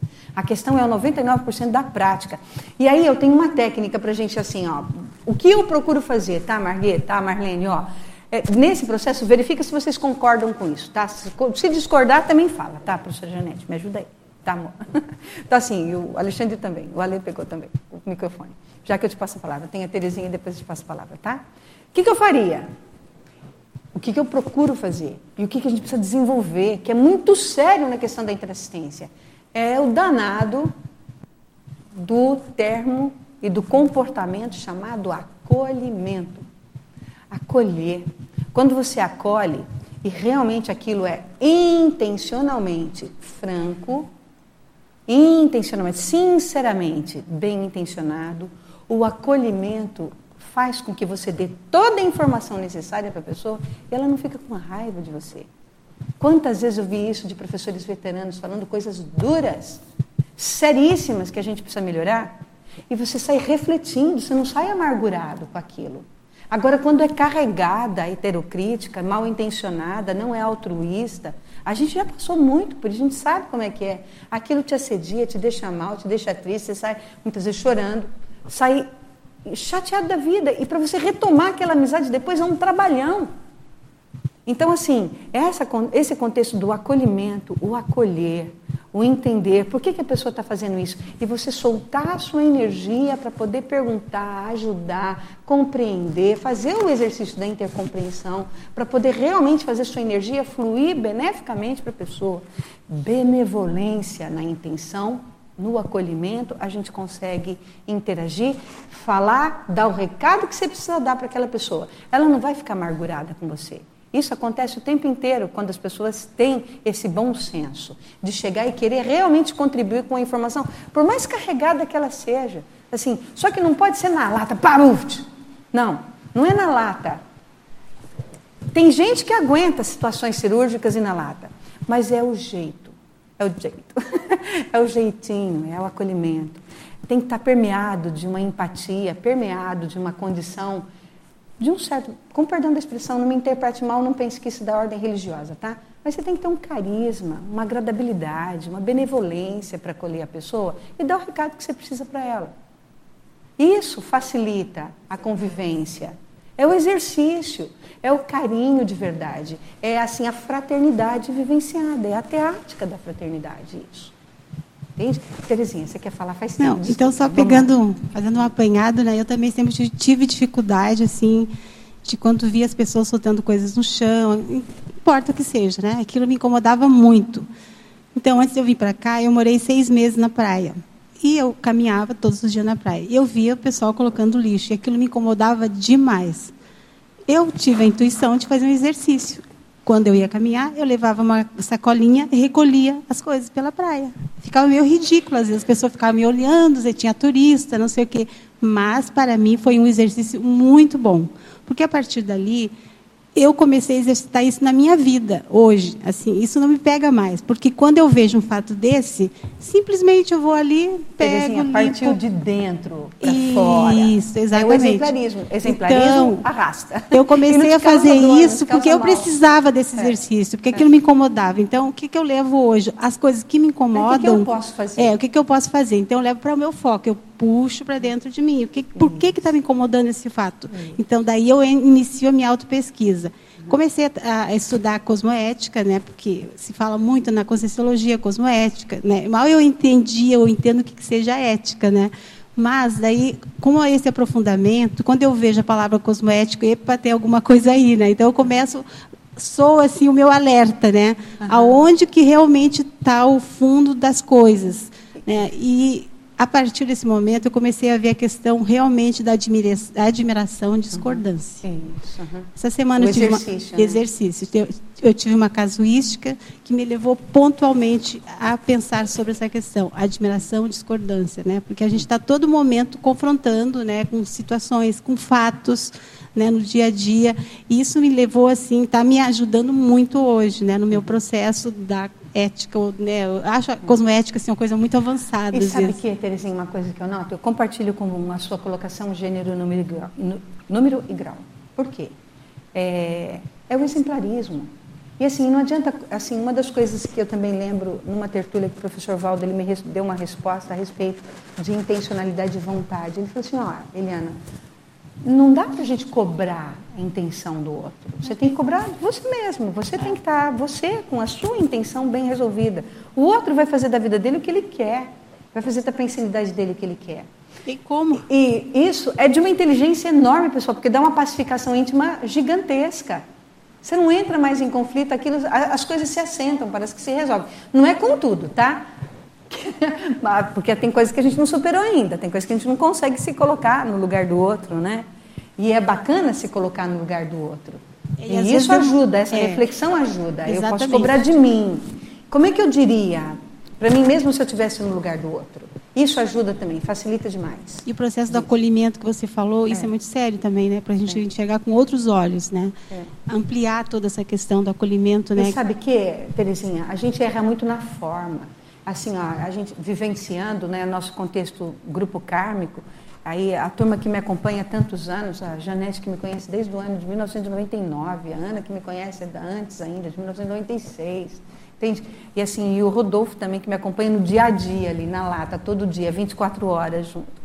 O que eu vejo, gente, é assim, esse contexto da, da, da, da intencionalidade, é, ela você não tem como fazer com que o outro pense igual a você, se comporte igual a você ou é, caminhe igual a você. O que dá para fazer é você ser um exemplo e você ser um arrimo e trabalhar na condição real de amparador, sem raiva, sem bronca, sem assim é, é, querer ser melhor do que o outro, com aspectos competitivos. Eu não consigo competir com o Rodolfo no processo intelectual. Você sabe quantos livros de filosofia ele lê? Eu não consigo ler o tanto de livro de filosofia. Ele entende o pensamento humano, eu não entendo do jeito que ele entende. Aliás, ele me ajuda a entender muita coisa que eu não entendo a respeito dos livros que eu leio. E assim, não dá para querer competir, porque ele tem o processo dele, a inteligência dele, o exemplarismo dele. Quando ele apresenta os livros lá no pai, né, que é assim de vários filósofos de pensamento humano, eu consigo ir olhar babar um pouco também, porque assim ele entende e quando ele pega um livro para ler, ele pega, ele detalha tudo que o cara fala, bota 30 livros referindo daquele autor que o cara está falando. Eu não sei fazer isso. Para mim isso ele é um exemplo para mim isso, entende? Agora eu sou exemplo de muitas outras coisas para ele. Então, quando você consegue, sem competir, entendendo melhor que o outro tem. Aliás, o duplismo, a técnica do duplismo é um exercício danado, né, para você poder fazer o trabalho de intercompreensão. Porque o que a gente consegue fazer em casa, a gente consegue expandir, né? O que você não consegue fazer em casa é muito difícil você consegue expandir, não é? É muito difícil você conseguir um comportamento né, que você não tem dentro de casa, você conseguir expandir para os outros, cuidar dos outros fora quando você não cuida dentro. Então, o legal é quando você cuida dentro de casa, aquilo expande. O exercício da grupalidade começa com dois. O exercício de intercompreensão é de dois, e daí vai três, os amigos, a família, e vai expandindo daí para cima. Então, a gente sim tem que cobrar, não é cobrar, tá, gente? É se auto-observar, se auto-pesquisar, ser laboratório de si mesmo, dar leveza para isso, sem zona de conforto. Não dá para ter zona de conforto. Se ficar na zona de conforto, está errado. Se ficou na calmaria total, tem alguma coisa errada. É que a gente não está exercitando, a gente não está trabalhando o suficiente para poder superar. Entende a ideia? É. Diga, Reinaldo. É exatamente isso eu ia falar. Porque eu olhando para trás, eu vendo você falar, assim, eu me sinto no, na época em que eu era entusiasmada e, e feliz em ser professora, dava muitas aulas, aprendia muito dos alunos, mas vai chegar uma fase da vida em que você vai mudar de patamar. É. Físico, emocional, intelectual, em todos os níveis, uhum. porque a própria idade, o caminhar dos anos, vai fazer você mudar. Uhum. E você vai percebendo limitações, vão acontecendo limitações físicas, intelectuais, física especialmente a questão da visão. E aí você começa a ver diferente. Uhum. Sabe o que, Reinaldo? A gente toma mais autoconsciência, Sim. Né? E uma das coisas que eu percebo assim agora é como a gente começa a observar mais. Uhum. Eu fiquei uma pessoa que comecei, eu estou no momento observando muito. Por exemplo, eu trabalho com as crianças. Eu mais do que ensinar, eu observo porque a criança sabe. Uhum. É só você observar e, e ter a, aquela a cuidado de conduzir, Isso, de às é. vezes dar só uma palavra. Uhum. E, e é também no convívio com a comunidade aqui. Uma coisa que eu observo, a riqueza de cada pessoa que está aqui. Uhum. Porque cada pessoa que está aqui na comunidade, ela tem um cabedal, ela tem um conteúdo, ela tem um, um viés de vivência que pode no, é, contribuir partindo dessa muito, sua fala, muito, muito, muito conosco. Reinalda, partindo dessa sua fala, nós somos zerados, nós somos filhos de várias vidas, a multiexistencialidade está aí. E aí, essa questão trafor, assim, não trafor, quando eu me, me coloco na posição, ai, é, essa pessoa está pensando completamente diferente, parece que isso me agride. Não, eu agora eu tenho que, que avaliar e, e ajudar. Então, muito mais do, do, que ficar numa posição de, de julgar ou de ver, eu ficar na, composição, na, na posição de fazer com que essa, essa contribuição dessa pessoa flua. Essa, essa postura é postura de amparadora. Eu considero que os amparadores trabalham é. assim. Eles e eu... trabalham com nossos trafores, não com é. os trafares. E eles ajudam a gente a vencer os trabalhos através dos Sim. trafores. E Na hora essa... que a gente foca no trafor, que a gente sabe das competências que a gente tem, a gente não faz vista grossa para as competências que a gente tem, a gente dá espaço para o amparo nos inspirar. É. E essas inspirações, muitas vezes, faz com que a gente supere, ó, oh, tá vendo isso aqui? Isso aqui é uma falha tua. Reflete, pensa, tá Sim. certo isso? Você começa a refletir, começa Sim. a esperar. Né? E ali que é a questão, eu vejo assim, o, o patamar mesmo que nos faz avançar é a questão do pensene. Uhum. No momento que eu vou avaliando os meus pensenes, não policiar, porque isso é bobagem, mas avaliando os meus pensenes diariamente, eu vou começando a, a ter vieses onde eu posso começar a trabalhar. Isso. E nisso o CPC ajuda muito Isso, a gente. Isso, Reinaldo, é um dos itens então, que eu coloco Então é também, né? essa contribuição. Temos que ter o nosso código pessoal de cosmoética é. para seguir os nossos valores. E, e quero te agradecer por você ter vindo aqui expor a tua pesquisa, porque é exatamente isso que faz com que a gente trabalhe de igual para igual e comece a se autoavaliar.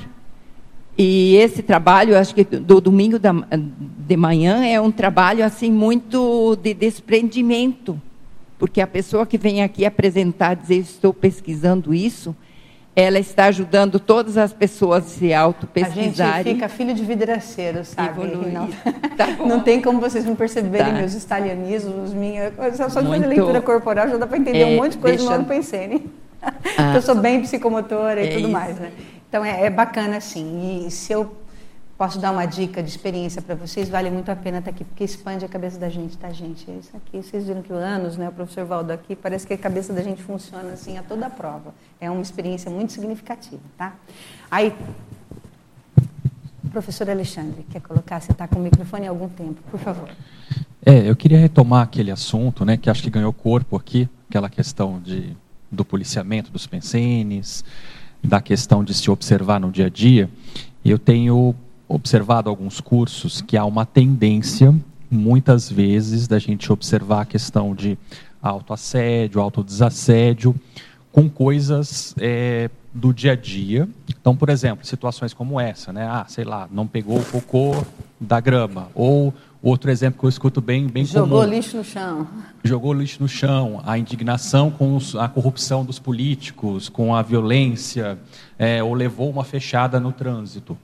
Eu acho tudo isso válido, mas eu acho que um problema que pode aparecer aí é ficar só nisso. Ficar na expandir, ponta né? do iceberg, porque isso, na verdade, são, é uma ponta do iceberg. Uhum. Embaixo tem uma cratera, que são os nossos traços, o nosso temperamento, Uhum. a nossa forma de ser. E eu acho assim, não que eu ache errado discutir sobre esses pontos, mas eu acho que a gente tem que aprofundar mais sobre o que está por baixo disso. E aí as, as minhas sugestões que eu vou dar aqui como ponderação na minha experiência pessoal, onde a gente pode trabalhar isso mais. Então, primeiro ponto, eu acho que o voluntariado é um excelente laboratório para se identificar mais esses pontos. É, por quê? Primeiro, o voluntariado não envolve uma relação financeira. Então, você não tem que dar sorrisinho amarelo quando você discorda. É uma relação que você tem lá vontade e intenção das pessoas de conquistar um objetivo, que é fazer assistência, quer fazer a instituição crescer, as pessoas reciclarem, etc. e tal. E no voluntariado, esses traços eles se manifestam mais. Então, tem lá aquela situação, uma indignação, ou ficou bravo porque levou uma cortada no, no, no, no trânsito, ou alguém jogou lixo no chão, ficou indignado. Por trás desse traço, tem algo mais embaixo. Esse algo mais embaixo, geralmente, não se manifesta de uma forma tão clara para nós, porque nós temos dificuldade de fazer uma autocrítica.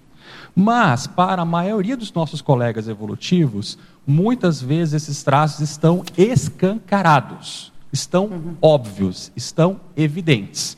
Mas, por uma questão de educação, a gente não sai criticando todo mundo e falando o que a gente vê. O voluntariado, no meu ponto de vista, ele propicia esse ambiente porque ali existem objetivos assistenciais. E ali, ou a gente consegue fluir com os nossos traços, ou a gente não flui. E quando a gente não flui, começam a aparecer os conflitos e os problemas, e aí tanto né, a pessoa pode, de repente, ver problemas e falar, ah, eu quero dar feedback, se eu estou vendo esse problema, esse ponto aqui, etc. e tal. E quando você começa a fazer isso, você também vai receber Porque é um feedbacks. grande exercício, né, Alexandre? É um grande exercício. Né? E ali você tem um, um ambiente mais propício de voluntariado, porque um ambiente profissional não é bem assim que acontece. Até É, pode acontecer, grossa, mas você tem dedos porque tem questão financeira envolvida. Então tem dedos, tem situação e tal. No voluntariado já é uma condição de mais, ou pelo menos deveria, de mais glasnost nesse processo.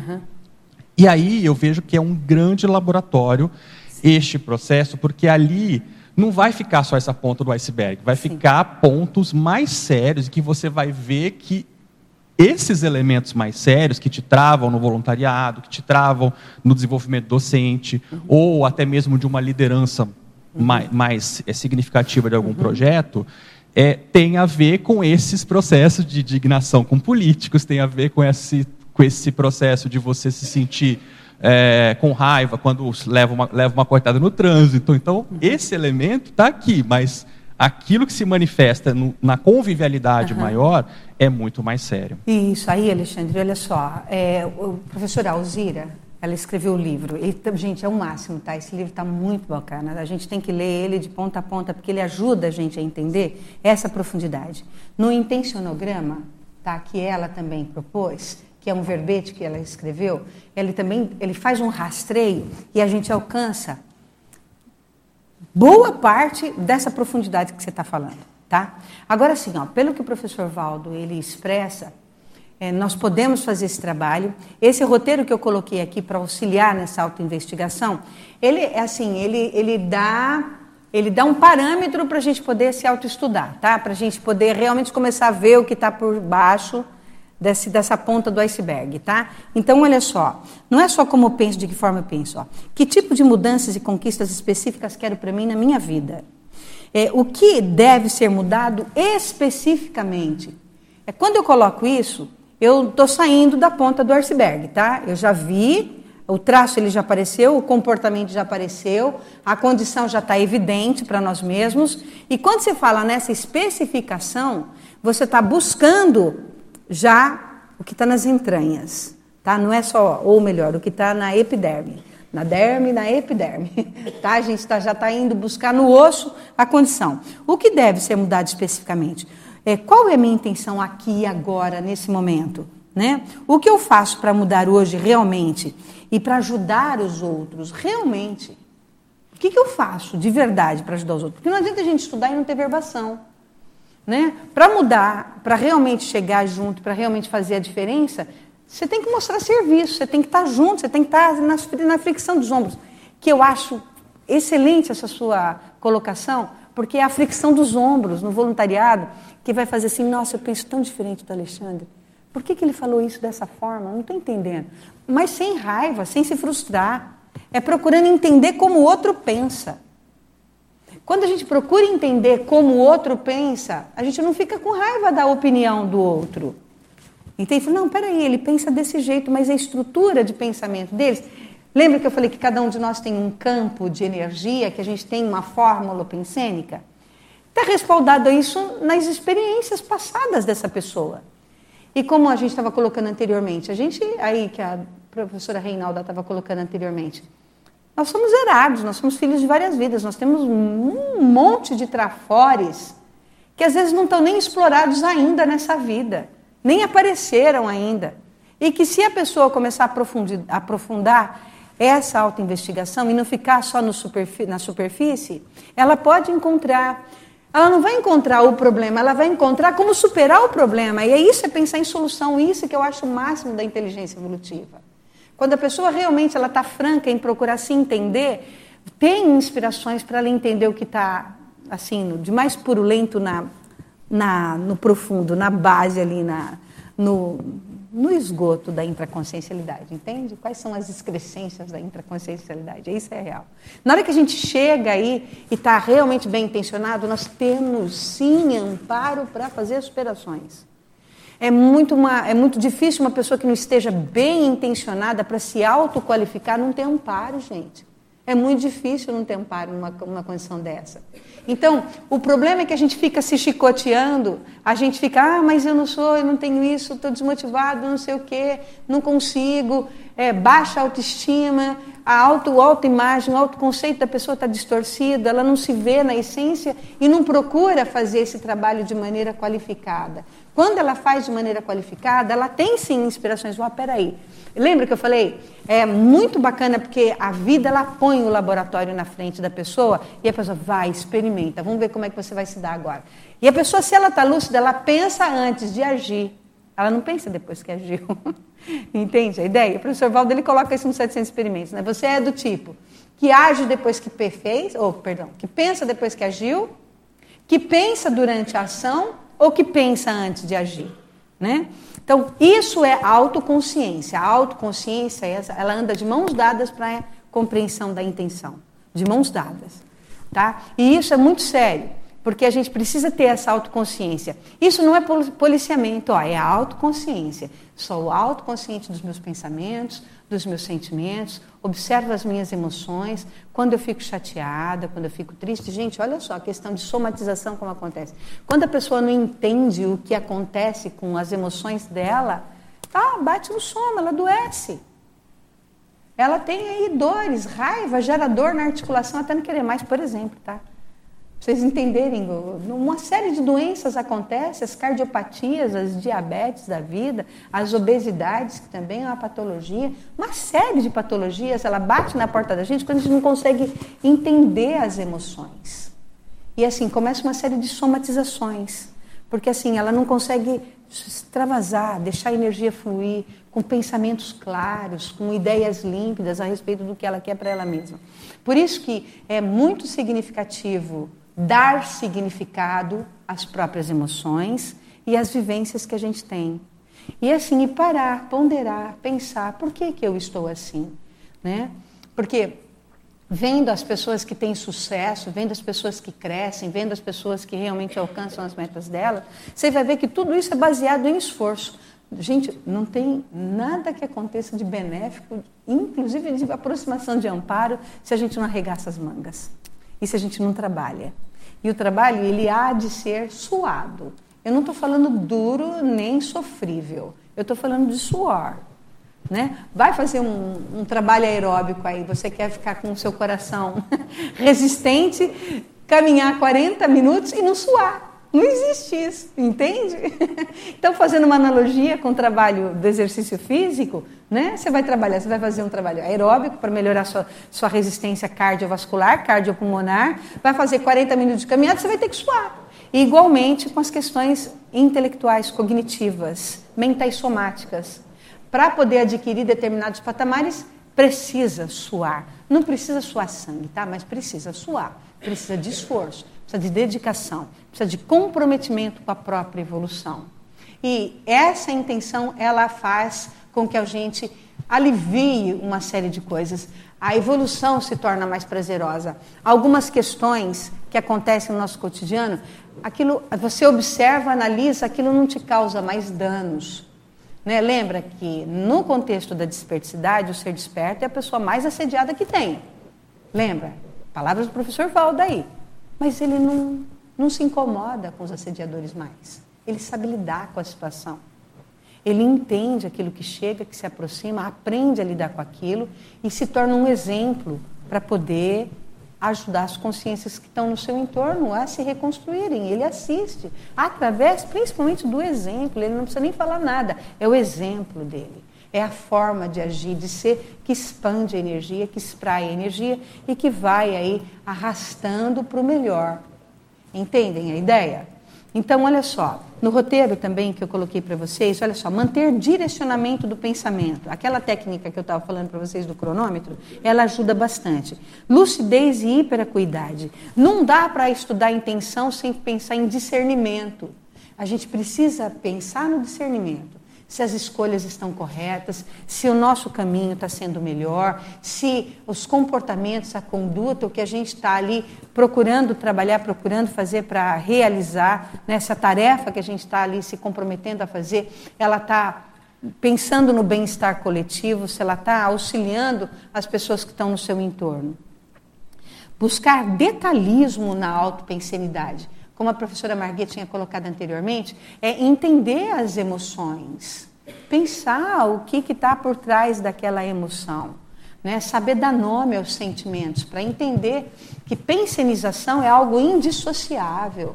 Né? Você pode carregar mais no pensamento, pode carregar mais na energia. Olha só, um atleta, por exemplo, se ele não tem estudo e ele não tem aí o exercício do afetivo, ele passa como um trator, porque ele é executivo, ele vai, ele executa, ele nem quer saber do que está no seu entorno. Essa é a condição mais da pessoa psicomotora. Não. Se há o pensamento, o entendimento do pensamento, o estudo para o refinamento do pensamento, se há qualificação da melhora dos processos afetivos, emocionais, isso tudo vai se refinando. E aí, sim, a gente consegue um comportamento, ações e concretizações sem desânimo, sem desmotivação, sem vitimização, sem choro. Entende a ideia? Então, assim, a pessoa, quando ela pondera e ela começa a trabalhar isso, precisa ser algo a ser habitual. Ele tem que estar no cotidiano. Ele tem que estar assim sendo extravasado nas energias cotidianas. No início requer esse desempenho, esse esforço maior, mas com o passar do tempo, isso ele acontece de maneira tranquila, de maneira positiva, de maneira harmônica, de maneira é, homeostática. Entende a ideia? Então, isso facilita demais a ressignificação das experiências passadas. Dar significado, ressignificar, entender. Isso, gente, leva a gente a ser resiliente. A ressignificação, você teve uma perda, teve um desconforto, teve uma tristeza, uma chateação, alguma coisa que te, te desconcertou, te tirou o chão olhar aquela experiência com maturidade, com coerência, entendendo aquilo que está acontecendo, ressignificando aquilo que está acontecendo, observar se esse é o momento ou não, se a experiência é boa para você ou não, não ficar chateado com isso e, além de tudo, trabalhar a resiliência, saber superar isso sem ficar chorando leite derramado ou entrando no papel da vitimização. A pessoa que não é resiliente, ela tende a ficar é, chorando as perdas que ela teve. Ela não precisa disso. A pessoa resiliente, não. Ela entende, ressignifica, interpreta, decodifica aquilo, reestrutura o comportamento dela e segue em frente, esperando as novas experiências, sem, esmo sem esmorecer, sem desânimos. Entende a ideia? Então, eu acho que isso é muito positivo para a gente poder melhorar. Autocrítica quanto aos interesses, avaliar resultados com frequência. Isso eu coloco sempre nos meus trabalhos. Uma pessoa que não dá valor àquilo que ela conquista, ela não mantém a motivação dela. Porque a gente vai vivendo a vida de maneira, se a pessoa está robotizada, ela vai vivendo as experiências dela, ela não olha para verificar aquilo que ela conquistou, aquilo que ela superou, ela não, não se auto-percebe, ela está vivendo de maneira robotizada. Assim, mesmo que ela esteja evoluindo, crescendo, se ela não faz essa autoanálise, ela, te, ela perde tempo, porque ela não sabe dar valor para as conquistas pessoais, como é que ela vai dar valor para a conquista do outro? Se o tempo inteiro é interassistência, se os amparadores trabalham com a gente, com os nossos trafores, com as nossas virtudes, e não com os nossos trafares. E nisso ajuda a gente a ir para o fundo do iceberg para poder entender, pensando na solução, pensando nas consequências positivas, sendo altruísta e tendo conexão com o amparo. Isso é fundamental. E isso é real. Então, nós temos que experimentar para sentir isso na pele, para sentir isso na, na, na, sua intraconsciencialidade, na sua mental somática. No paracérebro isso tem que estar registrado. E se não dá certo nessa vida, vai dar certo em outra vida. Essa é palavra dos professor, palavras do professor Walter. e tenho dito. Porque olha só, Reinalda, ele sempre fala, a gente tem que insistir nos bons exemplos, insistir nas boas situações, nas boas, nos bons direcionamentos. Tal qual bússola orientadora. Tem um capítulo no Homo Sapiens Reurbanizados que vale a pena se, a gente é, é, estudar no Homo sapiens reurbanizados, tá? Chama Bússola Consciencial. Anota aí, página 257. Leiam. Isso é tudo para quem quer estudar intenção, intencionalidade. Porque funciona como bússola orientadora e a gente começa a se sentir melhor com a gente mesmo, mais autoconfiante. Sabe aquilo que o professor Valdo falava para a gente assim? ah, você sente uma força, uma, uma convicção de que você está no caminho certo? Muito bacana. Isso não vem do externo, isso vem de você, é de dentro de você. Isso é muito bacana. E eu acho que isso mantém a gente assim inspirado no caminho correto, né? Aí você vê que assim as coisas estão sendo é, seguindo um rumo otimizado e que você, mesmo que você não chegou naquela meta que você almejava, às vezes aquilo não era para você. Você tem que experimentar outras coisas antes de chegar naquela meta maior. Então vive, experimenta trabalha, que as coisas vão se ampliando. E se não acontecer nessa vida, por qualquer motivo, eu considero que a gente tem que estudar os estágios evolutivos aí. E ainda se a gente está na fase de vitimização, vai demorar mais tempo. Então, na fase de vitimização é muita insistência, persistência, continuismo, até passar na fase da recomposição. Entrou no estágio da recomposição, as coisas começam a fluir.